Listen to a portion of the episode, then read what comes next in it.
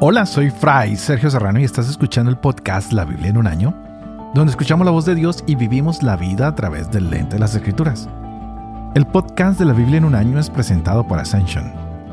Usando la cronología de la Biblia de Great Adventure, edición en español, leeremos desde Génesis hasta Apocalipsis, descubriendo cómo se desarrolla la historia de la salvación y cómo encajamos en esa historia hoy.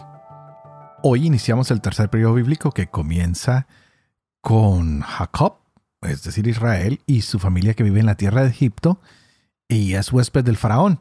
Y vamos a terminar 400 años más tarde con sus descendientes, con el pueblo de Israel que es liberado de la esclavitud y que se pone en camino al monte Sinaí y de ahí a la tierra prometida. Así que tendremos muchos eventos claves en este periodo, que es el tiempo del éxodo de Egipto. Se va a entregar la ley, va a haber una alianza en el Sinaí, se construirá el tabernáculo, y este periodo es la historia de Israel, mientras que en el otro libro que leeremos, en Levítico, veremos el culto a Dios, cómo se lo debe dar Israel, y así encontraremos todas las leyes que están contenidas en el libro del Levítico. Así que prepárate para descubrir cómo mucho después de que Jacob y sus doce hijos se establecen en Egipto, hay un nuevo rey, quien llega al trono y hay cambios severos en las políticas y empiezan a oprimir y a esclavizar a los israelitas. Así que nace Moisés, es adoptado por el faraón, se cría en Egipto y este hombre va a interceder por el pueblo. Pero, por supuesto, no todo es color de rosa. Hoy estaremos leyendo Éxodo 1 y 2, Levítico 1 y el Salmo 44. Este es el día 27. Empecemos.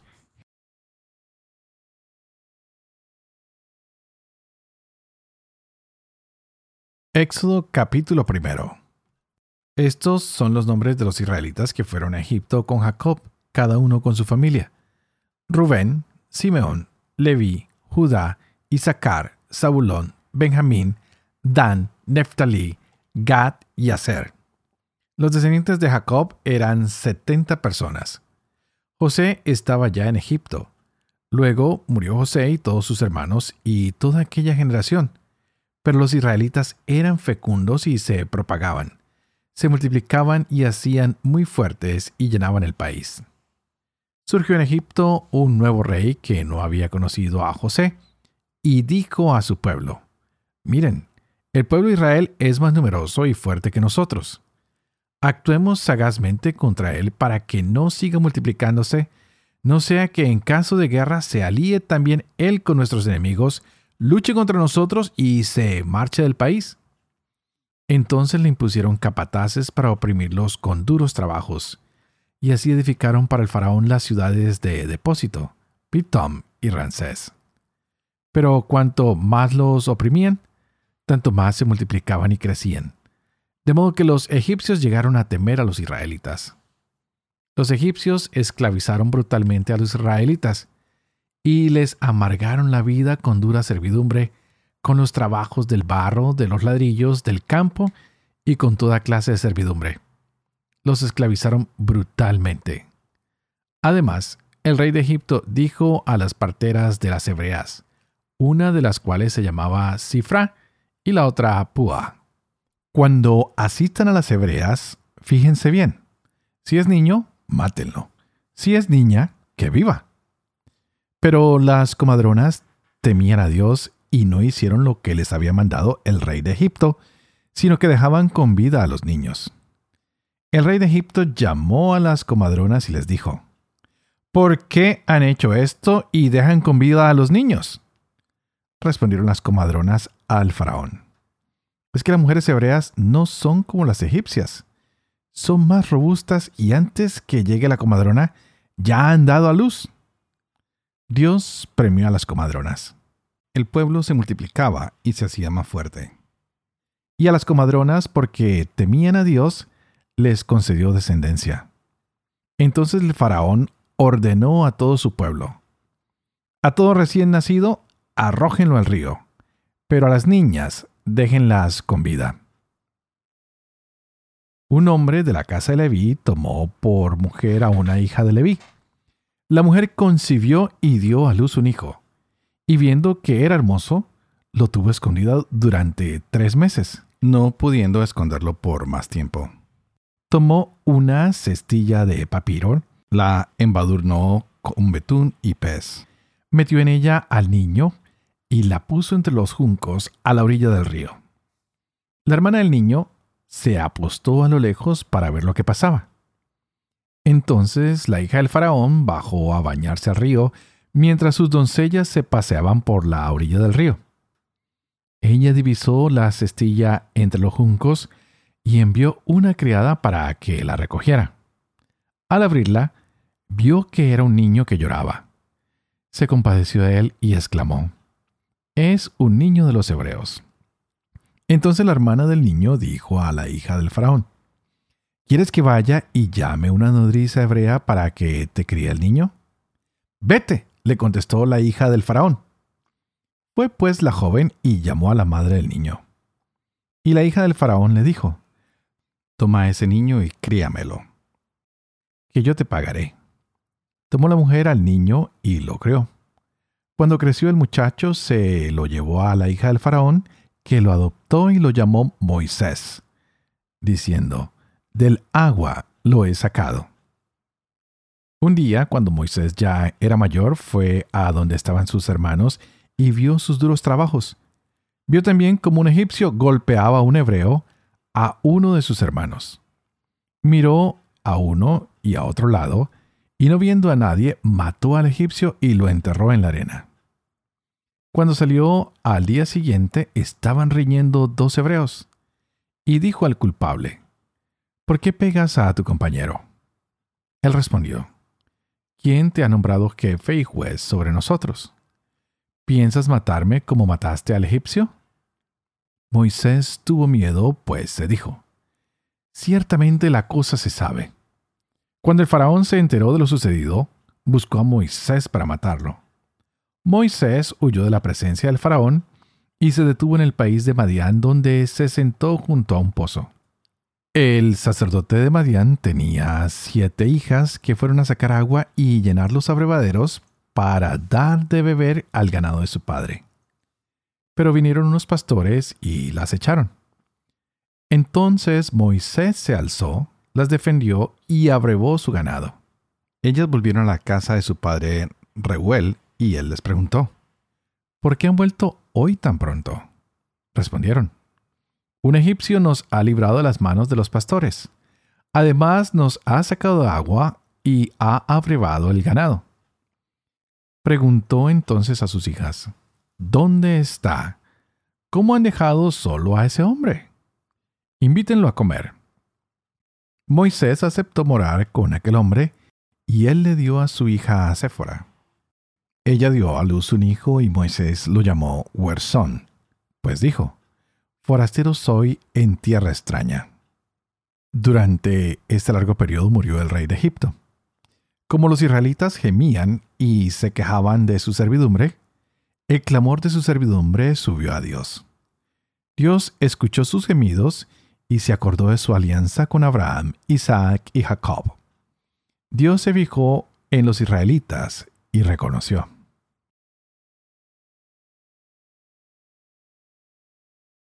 Levítico capítulo 1 Yahvé llamó a Moisés y le habló así desde la tienda del encuentro.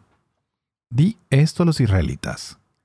Cuando alguno de ustedes presente a Yahvé una ofrenda, podrán hacer sus ofrendas de ganado mayor o menor. Si su ofrenda es un holocausto de ganado mayor, ofrecerá un macho sin defecto. Lo ofrecerá a la entrada de la tienda del encuentro para que sea del agrado de Yahvé impondrá su mano sobre la cabeza de la víctima y le será aceptada favorablemente para expiación. Inmolará el novillo ante Yahvé. Los hijos de Aarón, los sacerdotes ofrecerán la sangre y la derramarán alrededor del altar que está a la entrada de la tienda del encuentro. Desollará después a la víctima y la descuartizará. Los hijos de Aarón, los sacerdotes, pondrán fuego sobre el altar y echarán leña al fuego. Luego los hijos de Aarón, los sacerdotes, dispondrán las porciones, la cabeza y la grasa encima de la leña que se ha echado al fuego del altar. Él lavará con agua las entrañas y las patas, y el sacerdote lo quemará todo en el altar. es un holocausto, un manjar abrazado de calmante aroma para Yahvé. Si su ofrenda es un holocausto de ganado menor, de ovejas o cabras, ofrecerá un macho sin defecto. Lo inmolará al lado septentrional del altar ante Yahvé, y los sacerdotes hijos de Aarón derramarán la sangre alrededor del altar. Luego lo despedazará en porciones. Y el sacerdote lo dispondrá con la cabeza y la grasa encima de la leña que se ha echado al fuego del altar. Lavará él con agua las entrañas y las patas, y el sacerdote le ofrecerá todo y lo quemará en el altar. Es un holocausto, un manjar abrazado de calmante aroma para Yahvé. Si su ofrenda a Yahvé es un holocausto de aves, presentará como ofrenda tórtolas o pichones. El sacerdote la ofrecerá en el altar, le quitará la cabeza y la quemará en el altar. Su sangre será exprimida contra la pared del altar.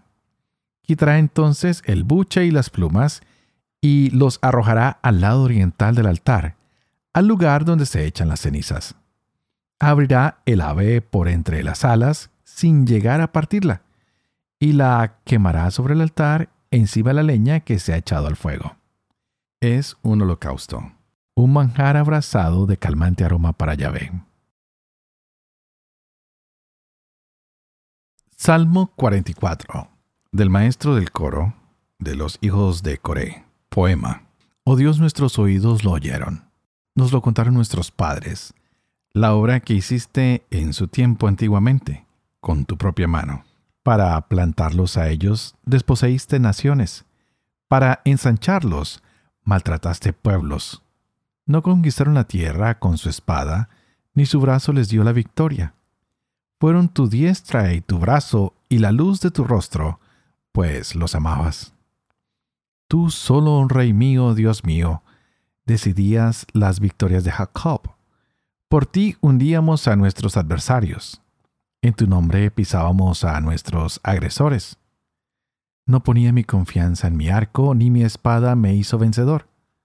Tú nos salvabas de nuestros adversarios, cubrías de vergüenza a nuestros enemigos. En Dios nos gloriábamos a diario, celebrando tu nombre sin cesar. Y con todo, nos rechazas y avergüenzas. No sales ya con nuestras tropas. Nos haces dar la espalda al adversario. Nuestros enemigos saquean a placer. Nos entregas como ovejas de matadero. Nos desperdigas en medio de los pueblos. Vendes a tu pueblo sin provecho. Nos sacas mucho de su venta. Nos haces la irrisión de los vecinos. Burla y escarnio de los circundantes.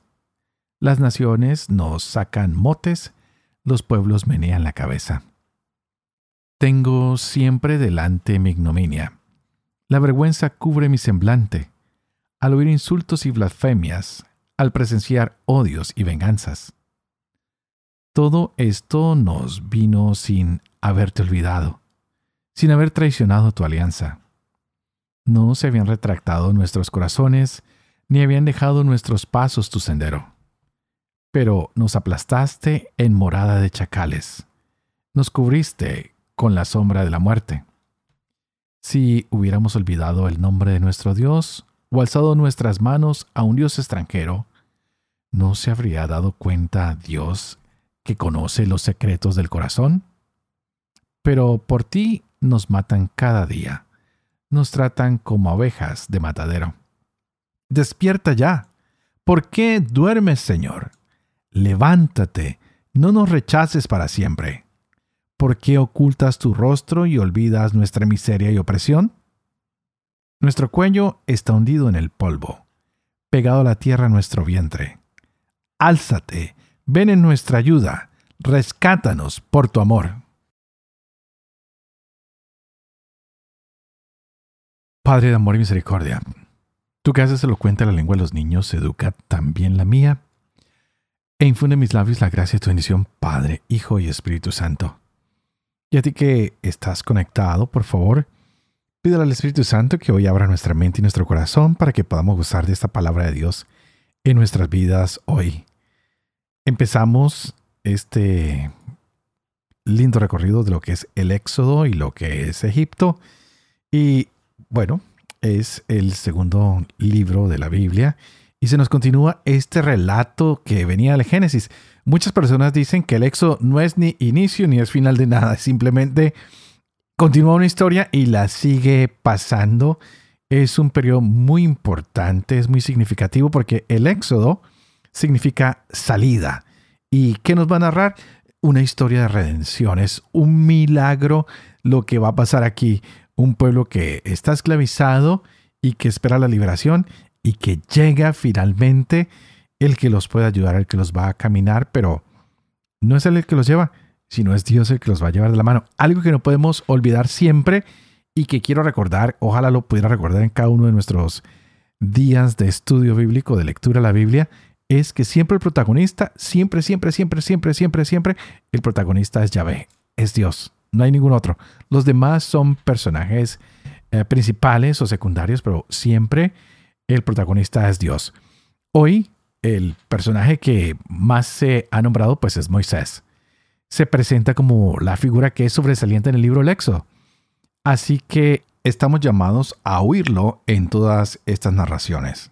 Ah, en estas narraciones hemos visto cómo hoy ah, Moisés está ubicado en Egipto, como es un hebreo y cómo él llega a palacio algo interesante. ¿Cuál es el tema principal? Israel está en Egipto. ¿Qué pasa? Hay un nuevo faraón. Con ese nuevo faraón, el pueblo de Israel cae en esclavitud y ahora es perseguido. Quieren matar a, los hijos varones, pero también tenemos el heroísmo de dos mujeres, las comadronas, que tienen temor de Dios y que deciden ah, ignorar lo que les ha dicho el faraón. Ellos prefieren escuchar lo que Dios les ha dicho.